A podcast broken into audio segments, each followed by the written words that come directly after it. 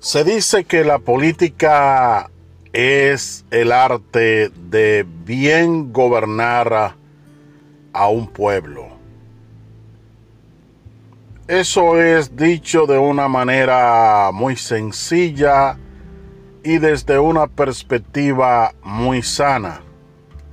Sin embargo, la política tiene una tendencia en los últimos tiempos a ser manejada haciendo uso de recursos y de cosas que la han dañado de una forma muy sensible.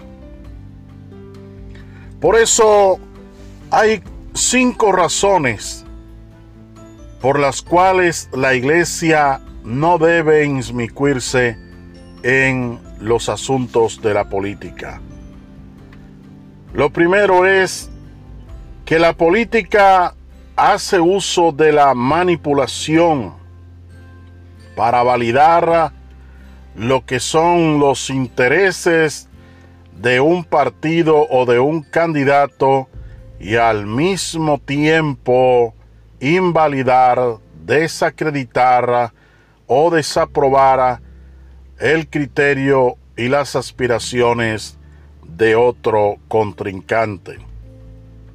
La mentira, la calumnia, el falso testimonio forman parte de los elementos usados en contra de aquellos a quienes se le quiere ganar la carrera por llegar al poder.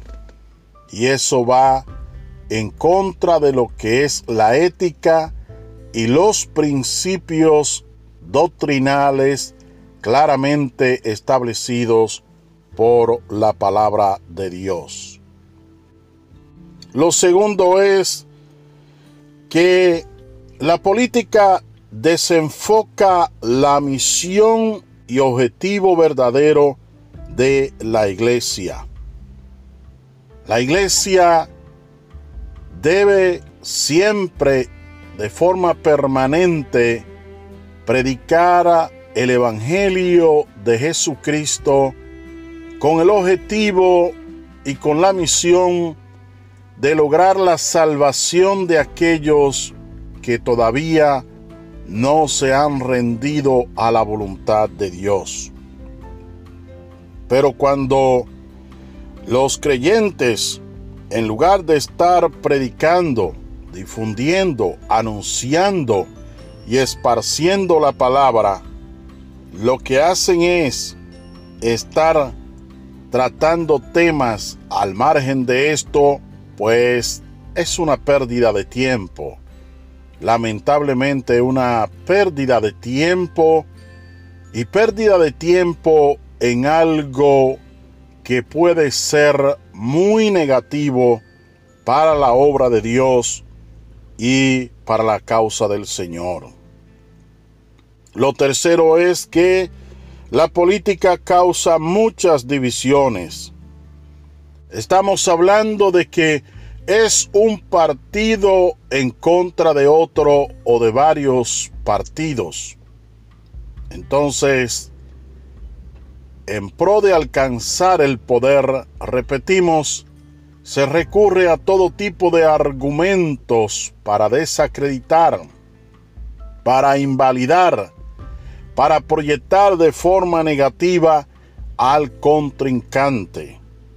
De modo que se proyecten dudas sobre él y entonces capitalizar eso a favor de quien quiere arrebatar la victoria. Número cuatro, la política compromete la iglesia con la conducta de un líder o de un partido. Y esto sí que es peligroso en los últimos años hemos visto que a lo largo de los diferentes países del mundo, los políticos cuando entran al poder salen con escándalos, salen acusados de corrupción, de actos de injusticias y de muchas cosas que llenan los titulares de los diarios. Porque los políticos muchas veces, o en la mayoría de las veces, dicen una cosa fuera del poder, pero cuando llegan, entonces hacen otra.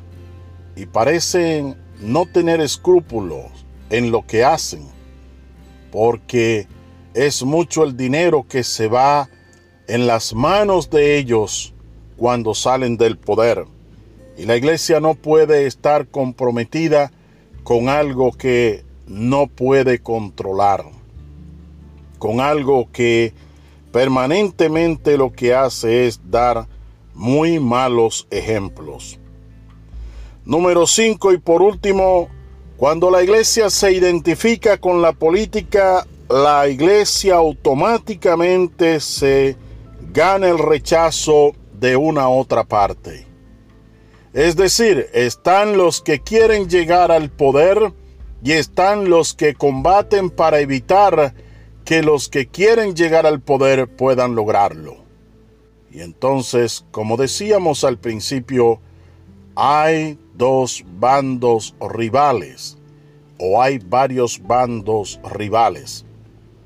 Y si la iglesia se adhiere a uno de estos bandos, tendrá que de igual manera utilizar recursos bastante duros, agresivos y fuertes para invalidar, de manera tal que el candidato o líder que está promoviendo pueda abrirse paso y llegar al poder.